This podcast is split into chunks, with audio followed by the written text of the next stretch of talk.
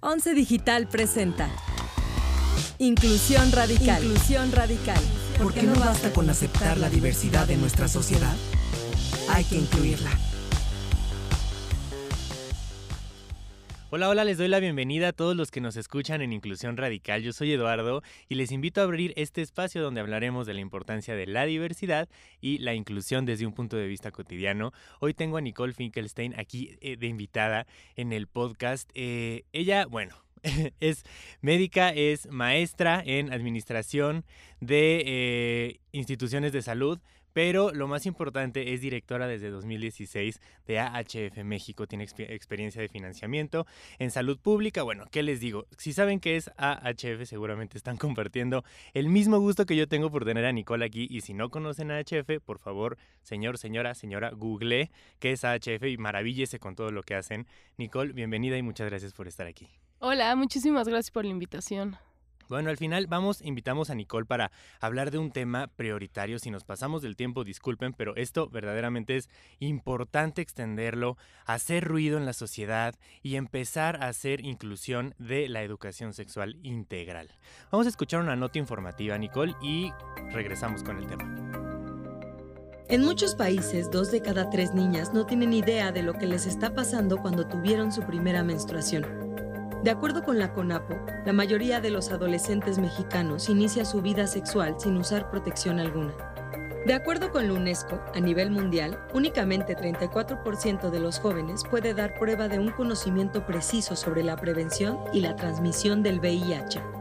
En México, cada año se embarazan más de 340 mil menores. Bueno, regresamos a la plática. Nicole, primera pregunta y la pregunta obligada. ¿En qué se basa la educación sexual integral y por qué es tan importante incluirla en el mundo, pero principalmente en México? Bueno, la, educación sexual integral es un conjunto de, temas ¿no? que aborda no solamente lo que son las relaciones sexuales, porque está bastante como tabú, eh, estigmatizado o encasillado, ¿no? Que la salud sexual es solo tener sexo y no es así. La educación sexual integral va desde desde enseñarle a los niños, niñas, adolescentes y cualquier persona que lo requiera eh, cómo expresar sus emociones y sentimientos, cómo son los cambios que empiezan a tener en el cuerpo, ¿no? Desde que eres niño, niña o niñe, ¿no? Vas creciendo y empiezas a, tener caracteres sexuales eh, secundarios, ¿no? Que es eh, que te salga bello o cambien los genitales y demás, y eso va como parte de una educación sexual integral, ¿no? Como mencionaba la cápsula anterior que decía que muchas mujeres tienen su primer periodo menstrual y ni siquiera saben lo que le está pasando, ¿no? Aparte de, conocer toda esa parte de los eh, caracteres sexuales, ¿no? También ayuda a identificar eh, la orientación sexual o identidad de género y no porque todos los niños, niñas o niñas vayan a ser parte de la comunidad LGBT, pero sí ayuda a empezar a disminuir el estigma y la discriminación y entender que todas las personas son iguales sin importar su eh, orientación o identidad de género, ¿no? Por una parte. Otra de las partes es el respeto al cuerpo, ¿no? Y eso también es muy importante porque si nosotros desde que son las personas chicas, niños, niñas o niñas, les podemos enseñar eh, cuáles son los contactos o tipos de contactos físicos que son permitidos y cuáles no, podría ayudar a, a ver y evitar abusos sexuales en, en, muchísimos niños y niñas que ni siquiera saben qué les está pasando porque nadie les explica qué está bien o qué está mal. ¿No? Entonces, eh, la educación sexual integral va mucho más allá de tener sexo y si tienes sexo con condón, ¿no? Va desde conocer tu cuerpo, conocer los cambios que te van a pasar, respetar a los demás de acuerdo a sus eh, cuerpos o identidades, pero también sirve para eh, saber que es la educación sexual y la y el placer es un derecho humano también, ¿no? Entonces, cuando nosotros nos encasillamos que solo la educación sexual es sexo y reproducción, nos estamos olvidando de toda la parte del placer, pero también del respeto y quitar toda la parte de discriminación. Y de la identidad, que es muy importante, y como dices, ¿no? Al final, eh, la, educación integral, sexual integral, ayuda a este tipo de, de ir en contra de los estereotipos, ir en contra de los estigmas. Siempre decimos aquí que, bueno, el primer paso es la información, infórmate para saber qué está pasando. Pero la también tiene un impacto eh, en consecuencias graves que pasan en el mundo y que se pueden evitar por la educación. Pero antes de entrar en ese tema, me gustaría preguntarte, ¿dónde estamos parados en México con la educación sexual integral? Bueno, eh, hace unos años en algún libro de la SEP empezaron a mencionar eh, parte de educación sexual, pero la realidad es que no se habla del tema sin ningún tipo de tabú o sin ningún tipo de estigma. ¿No? Hoy en día todavía nos estamos enfrentando a la gran problemática de las infancias trans, en donde no todos los niños o niñas que transicionan tienen derecho a una educación, porque los directores no saben cómo manejar el tema, porque en vez de educar a los maestros, maestras y hacer unas políticas de inclusión, prefieren rechazarlos, porque qué flojera eh, aprender a incluir a los niños y a las niñas trans que merecen una educación. ¿No? Em, en México no hay ningún programa de educación sexual integral como tal.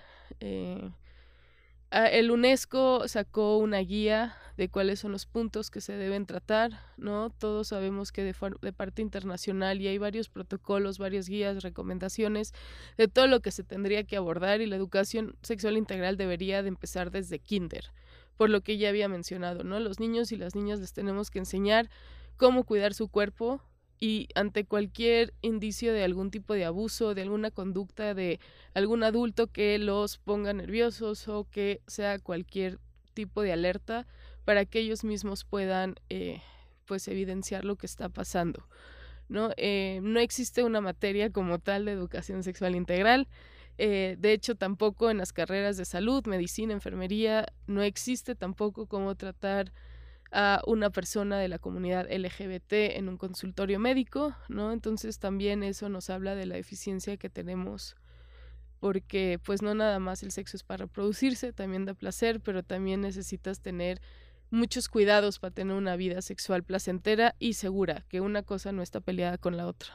Claro, que al final no solamente no existe, sino también hay comunidades de padres de familia y de docentes que no solo rechazan la existencia de una educación sexual integral, sino también eh, priorizan y defienden la abstinencia, un código binario súper marcado, eh, la no existencia de la comunidad LGBT y que al final esto impacta en discriminación, en acoso sexual, en acoso escolar, en suicidios eh, y en todas estas problemáticas que vienen después de no tener la información completa. Entonces, es la importancia de poder dar una educación sexual integral basada en derechos humanos, como tú dices, no solamente eh, llevarlo a, bueno, a ver, educación sexual es cuando tienes relaciones sexuales, ¿no?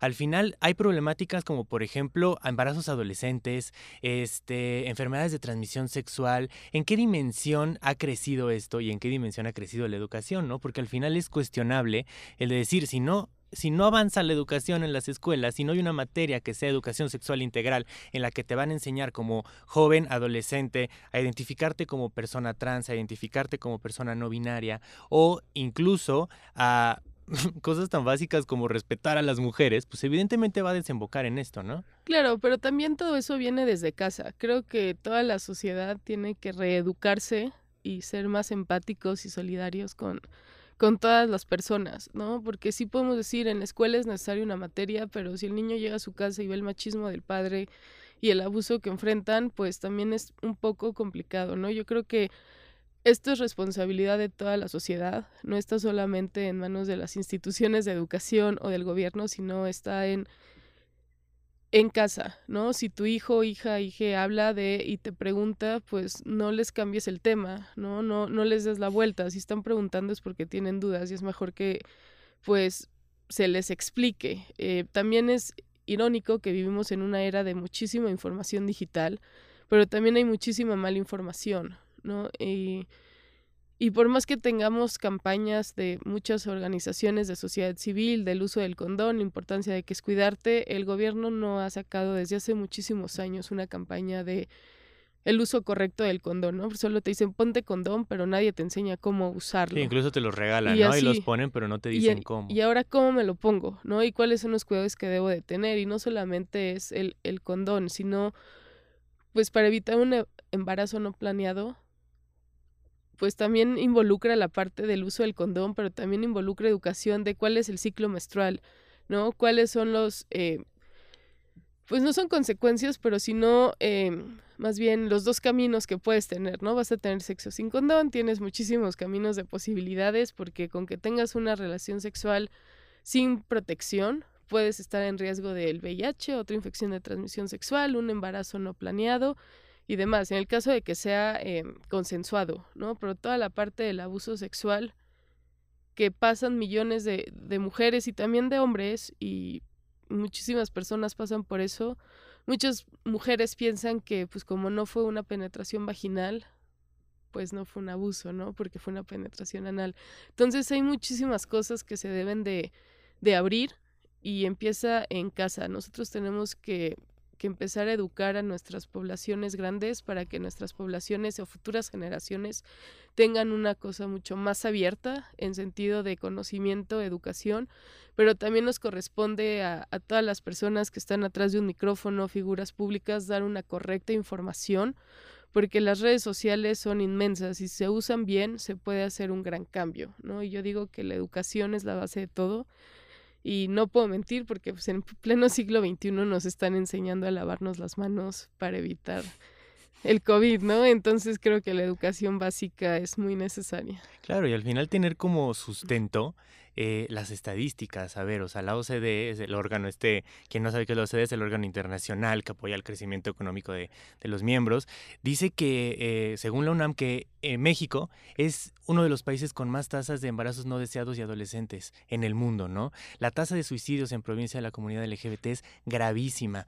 Los, los contagios por VIH, por más que, que, han bajado, no han sido cifras importantes a nivel, llevamos años ¿no? Y la verdad es que la educación es una gran herramienta para este tipo de, no solo del VIH, sino de todas las enfermedades de transmisión sexual. Y bueno, ¿qué digo de las, de también las estadísticas de violaciones, ¿no? Que dices, o sea, falta información de decir, bueno, si yo este, no considero una violación una penetración, entonces, o sea, también hay niñas y niños que que no saben que una persona que los toque están violando eh, su derecho de, de, la intimidad, ¿no? Me explico. Y también, este, bueno, al final agarrar todos estos datos, agarrar todas este, este, estas estadísticas para podernos, como tú dices, agarrar el micrófono y decir, vamos a educar a las personas, a enseñarles que existe el acoso, que existe el abuso y que está donde menos eh, te lo imaginas, ¿no? No porque sea tu esposo, por ejemplo, no está abusando de ti. Y eso es falta de información. Sí, claro, y también es, es machismo, ¿no? Ahorita acabas de decir algo súper importante, no porque sea tu esposo está abusando de ti, no porque sea tu esposo es la única pareja que tiene tu esposo, ¿no? Eh, desafortunadamente, en los últimos años ha aumentado casi un 11% el número de, de mujeres heterosexuales que adquirieron VIH por parte de su pareja estable, su esposo. ¿No? ¿Por qué? Porque tenemos una cultura de machismo que la mujer no le puede exigir a su esposo el uso del condón. ¿Por qué? Porque entonces ella es la que está mal, ¿cómo no? Si no confía en él y demás, y no tenemos a nuestras mujeres empoderadas porque no conocen cuáles son los derechos o cuáles son los riesgos. No, no digo que todos los hombres sean infieles, pero existen muchos casos que los hombres eh, le transmiten a su esposa el VIH y se dan cuenta cuando el señor ya está en un estado de SIDA en un hospital y entonces le hacen la prueba a la mujer, ¿no? Y también pasa cuando pues nacen los niños o niñas y resulta que pues le hacen el tamiz y tiene VIH y cuando son infecciones que pueden ser prevenibles si tenemos una cultura del autocuidado en la parte de la salud sexual. Y esa cultura es, si tuviste una práctica de riesgo, pues hazte una prueba rápida de VIH, aparte de en HF México, en muchísimas otras asociaciones las pruebas son gratuitas, también hay muchísimas clínicas del gobierno en donde te pueden hacer una prueba gratuita. Y si no tienes prácticas de riesgo, pero te quieres cuidar y quieres seguir, por lo menos la una vez al año, porque la única forma de saber que tienes VIH es con una prueba. Pero hay muchos, muchísimas infecciones de transmisión sexual que también tienen signos y síntomas. Pero si no hablamos de cuáles son los signos y síntomas, ¿cómo pueden reconocer? Qué infección tienen y si tienen que ir al médico o no, ¿no? Entonces, pues sí, la educación, educación y educación y tenemos que seguir hablando de, de todos esos temas y que lleguen a todas las personas y no los niños no están muy chiquitos para escuchar porque en algún momento va a pasar y teniendo la información de una buena fuente es la única forma de poder cambiar los datos y estos números de estadísticas de todos los años hay un aumento en cifras de VIH y todos los años hay un aumento en, en sífilis, ¿no? Y en gonorrea y en otras infecciones de transmisión sexual que todas son prevenibles. Claro. Me gustaría abordar un tema que dices en este momento. Los niños no son tan chiquitos para entender estos temas, ¿no? Es este gran estigma que, que los enemigos de la educación sexual integral eh, defienden, ¿no? O sea, mi hijo es muy chiquito, lo voy a pervertir. O a lo mejor eh, este ejemplo de decir, si le empiezo a hablar que existen personas LGBT, lo voy a volver este gay, en su mejor caso, porque si no es joto y maricón y cosas así. Claro, pero, o sea, ahí con eso yo te voy a responder de, bueno, yo soy gay pero mis papás son heterosexuales. Entonces, si la conducta se sería replicable, entonces ¿por qué yo soy gay y mis papás son heterosexuales? O sea, no tiene ninguna ninguna relación lógica eso de que si tú le dices al niño de que existen personas, hombres que le gustan los hombres, se enamoran de hombres, mujeres que le gustan las mujeres. Los niños de hoy en día lo entienden y lo respetan, porque el tema afortunadamente cada vez se abre más, ¿no? Y ya ni siquiera es más, te ven raro si les quieres explicar o le dices no tiene nada de malo, de ellos mismos o ellas mismas te dicen, pues, ¿qué tiene? ¿No? Y me ha pasado mucho de, de ver como a niños mucho más chicos y lo entienden y ni siquiera lo cuestionan porque ya se ve más en el cine, en el teatro, en, en las noticias, o sea, ya está mucho más abierto. Los que metemos a la información al closet somos son unas personas que no quieren visibilizar que existe toda esa gama de diversidad, porque pues la diversidad nos hace mucho más ricos a todos, ¿no? Entonces, no, no, señores. Si tú le dices a, tus hijos o hijas que existen personas de la comunidad LGBT más, si no van a ser de la comunidad, no van a ser aunque tengan información, ¿no? Porque no se escoge. ¿Tú consideras que tú en tu adolescencia y en tu niñez tuviste educación sexual integral o, lo parecido a? No, cero, no tuve nada. Yo estudié en una escuela judía súper conservadora. No, bueno. Y pues ahí es mucho más burbuja. Y seguramente nos dieron una plática de que existe el condón. Y hasta ahí llegó, ¿no? Pero pues no existe, ¿no? No lo, lo desconocemos y, y no se habla de las diferentes identidades, sus orientaciones, nada. Justo, ¿qué complicaciones tuvo? En tu desarrollo, tú hoy como persona ya adulta, ¿qué identificas qué complicaciones enfrentaste al no tener la información en las manos? Bueno, pues fue un proceso mucho más tardío, ¿no? Fue un proceso de una depresión terrible, de estoy muy mal y es un castigo y seguramente es por algo y empieza una culpa terrible pero pues no, yo fui a terapia y se habló y en mi casa no tengo ningún problema, mis papás lo aceptaron, ahora yo los educo y ellos te pueden dar toda una consejería de cómo prevenir el VIH y, y eso se trata, ¿no? De reeducarnos unos a los otros por las experiencias que has pasado, pero si nosotros abrimos esos temas, vamos a empezar a evitar y podemos prevenir muchos suicidios de muchas personas que, que mueren por esa parte de es mi culpa, estoy mal y en mi casa no me quieren. Y hay muchos señores, muchas señoras, muchos padres de familia que prefieren que su hijo muera en la calle a aceptarlo tal y como es y eso debe de parar, ¿no? Porque el suicidio también es un problema de salud pública. Sí, es muy grave. ¿Tú crees que la falta, o sea, las personas que apoyan la que no haya una educación sexual integral eh, tiene una intención correctiva? O sea, cree, o sea, estas personas creen que al no hablar tú no vas a poder eh, darte cuenta de que existen las personas gays y entonces ya no vas a reconocerte como persona homosexual, algo así. Pues te lo respondo con la misma pregunta de si la campaña Vive sin drogas ayudó que nadie más se drogara. no, o sea, es claro que no, al contrario, nos hemos dado cuenta y hay muchísimos eh, estudios y muchísimos reportes que la abstinencia, ¿no? Y decir, este, las prácticas prohibicionistas de no lo hagas y no lo uses y mejor no tengas relaciones o no consumas porque si no te vas a ir al infierno o, te va a ir muy mal. Al contrario, lo prohibido es lo deseado. Exacto. Y si no tienes información para hacerlo bien, pues entonces ahí sí tenemos complicaciones, ¿no? Yo tampoco estoy aquí para decirles droguense, pero si la gente va a utilizar sustancias y van a utilizar drogas, pues lo mejor que hay que hacer es darles el conocimiento y la información necesaria para que sepan cómo utilizarla y no entren en riesgo, que también es un tipo de prevención, pero no es prohibicionista, sino estamos evitando pues otras complicaciones. Es lo mismo que si nosotros tapamos que existe el sexo, ¿no?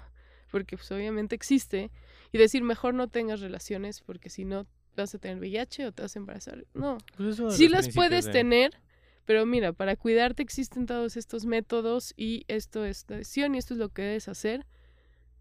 Y no se necesita nada más, sino hablar claro y las cosas como son, ¿no? O sea, no hay por qué esconder una parte que es parte de la salud integral de una persona, ¿no? La sexualidad es parte de la salud integral de una persona y, y si reprimes eso puedes afectar pues toda la parte eh, de todas las esferas de sociales, eh, físicas, mentales de una persona, ¿no? Entonces, Claro, y mejor a temprana edad que naturalmente eh, los niños, niñas, niñas y adolescentes, este, naturalmente, socialmente son rebeldes, ¿no? Y buscas la rebeldía y como que cuestionar todo, ¿no? Entonces, pues, si no tienes información, pues evidentemente, como dices, lo vas a hacer, ¿no? No te vas a dejar de drogar, solo lo vas a hacer sin conocimiento de lo que te estás ingiriendo, ¿no? Una pregunta, me hace pensar, por ejemplo, este tema de, volvemos al tema de eh, las eh, señoras o mujeres que no conocen el estatus de VIH de su esposo y que eh, se contagian sin saberlo y que no es la única pareja. ¿Tú crees que la educación sexual integral es una acción individual? O sea, tú como individuo tienes que buscarla para después colectivamente. Y me, me agarro un poco de lo que dices de incluye el respeto de tu cuerpo, ¿no? Sí, bueno, primero quiero hacer una connotación. El VIH se transmite, no se contagia, porque con eso quitamos también el estigma hacia las personas con VIH. El COVID sí se contagia porque vive en el aire, un abrazo, un beso, un saludo, compartir cubiertos si estás en riesgo de contagiarte de COVID. El VIH se transmite, eso quiere decir que a, a fuerza tiene que haber un intercambio de fluidos para que tú adquieras el VIH. Y entendiendo eso, quitamos todos los mitos de que si yo abrazo a una persona con VIH, voy a tener VIH. O si yo le doy un beso a una persona con VIH, voy a tener VIH. Eso no es cierto, ¿no? Entonces, eh, conocer eso también es parte de el estigma y la discriminación hacia las personas con VIH. Y sí, creo que también eh, todo lo que hemos pasado en los últimos año y medio, el amor propio, es una parte súper importante del autocuidado, ¿no? Eh, primero tú tienes que respetar tu cuerpo, quieres, eh, necesitas estar sano, sana contigo mismo, para después exigir que te traten como tú te tratas a ti, ¿no? Creo que hacer conciencia de que pues tu cuerpo va a ser tu casa toda la vida, ¿no? Y conocer y, y respetar lo que tú quieres, te va a dar eh, el empoderamiento necesario para pedirle a los demás que te traten como tú quieres ser tratado y como tú te tratas a ti mismo. Y pues la parte de las señoras, pues se necesita empoderarlas, ¿no? Se necesita empoderar a, no nada más a las señoras, a muchísimas personas, pero también pasa con hombres. Y eso viene en la parte de, pues cuídate, ¿no? Si no te cuidas tú, no te va a cuidar nadie más. Y tú pones el ejemplo de cómo te tratas y cuidas a ti para que los demás te traten y te cuiden a ti, ¿no? Y saber igual desde el mismo ejemplo con los niños y las niñas de qué está bien que te hagan y qué no está bien que te hagan y hasta dónde puedes permitir, pues es lo mismo con personas mucho más grandes, ¿no? En los abusos, eh, hasta dónde tú permites que llegue y si no quieres, pues también alzar la voz y denunciar, ¿no? O separarte y ver las opciones que hay, ¿no? Y no, no están solos, solas, soles. Hay muchísimas organizaciones de la sociedad civil que pueden orientar, apoyar y pues intentamos reeducar a nuestra sociedad. Está buenísimo eso. Me quedo con eso de reeducar porque podría ser una tarea que nos llevemos todos individualmente hacia nuestro pequeño círculo social y después lo vamos ampliando. Nicole, muchísimas gracias por estar con nosotros. Se nos acabó el tiempo. Eh, solamente pedirte que nos invites a donde personas que quieran tener acceso a esta educación sexual integral, tanto para ellos como para sus hijos, hijas, hijes, ¿a dónde nos acercamos? Bueno, pueden eh, buscar a HF México en todas las redes sociales. Tenemos Facebook a HF México, Twitter a HF México, Instagram a HF México. Tenemos un canal de YouTube de HF México donde tenemos programas eh, para todas las edades. El más reciente fue para niños, de hecho es con puppets, con marionetas y explicamos todo lo que es el VIH y el derecho a al cuidado de los niños y cómo identificar qué está bien o qué está mal y cómo utilizar el condón, entre muchas cosas más, en nuestro canal de YouTube. Se los recomiendo mucho porque es, digamos que la salud sexual con peras y manzanas, eh, apto para todo tipo de público y súper bien explicado. Y también la página de internet de prueba de VIH.com.mx y en Ciudad de México estamos en calle Darwin 31 en Colonia Nueva Anzures. Ahí tenemos una clínica donde hacemos pruebas rápidas de VIH y damos consultas para infecciones de transmisión sexual, pero también damos asesoría sobre el uso correcto del condón y todos los temas que vayan relacionados con ello y nuestros servicios son completamente gratuitos. Importantísimo saber eso. De todas maneras, vamos a estar poniendo las ligas de las redes sociales en el posteo de este podcast. Eh, y bueno, Nicole, muchísimas gracias por estar con nosotros. Lamentablemente se nos acabó el tiempo. No, gracias a ustedes. Y gracias a todos los que, todos, todas, todos los que nos escuchan. Eh, yo les invito a seguir hablando de las problemáticas que se crean alrededor de la diversidad y las oportunidades que nos da la inclusión. Para crear una sociedad desde la empatía y la justicia social, síganos en nuestras redes sociales, en Canal 11, arroba Canal 11 TV, sigan a las redes sociales de HF México, escúchenos en todas nuestras plataformas y nos escuchamos la siguiente semana. Síguenos en nuestras redes sociales como arroba Canal 11 TV y visita nuestro sitio web www.canal11.mx. Las opiniones vertidas en este programa son responsabilidad de quienes las emiten. El 11 las ha incluido en apoyo a la libertad de expresión y el respeto a la pluralidad. 11 Digital presentó Inclusión Radical. Moderado por Eduardo Valenzuela. Talento adicional, Vania Belmont y Rodrigo Gutiérrez. Coordinación de producción, Daniel Acuapio y Moisés Romero. Postproducción de video, David Vargas. Diseño sonoro y postproducción de Franco González. Diseño y animación, Pavel Molina y Mitzi Castillo. Con una investigación de Viridiana Hernández.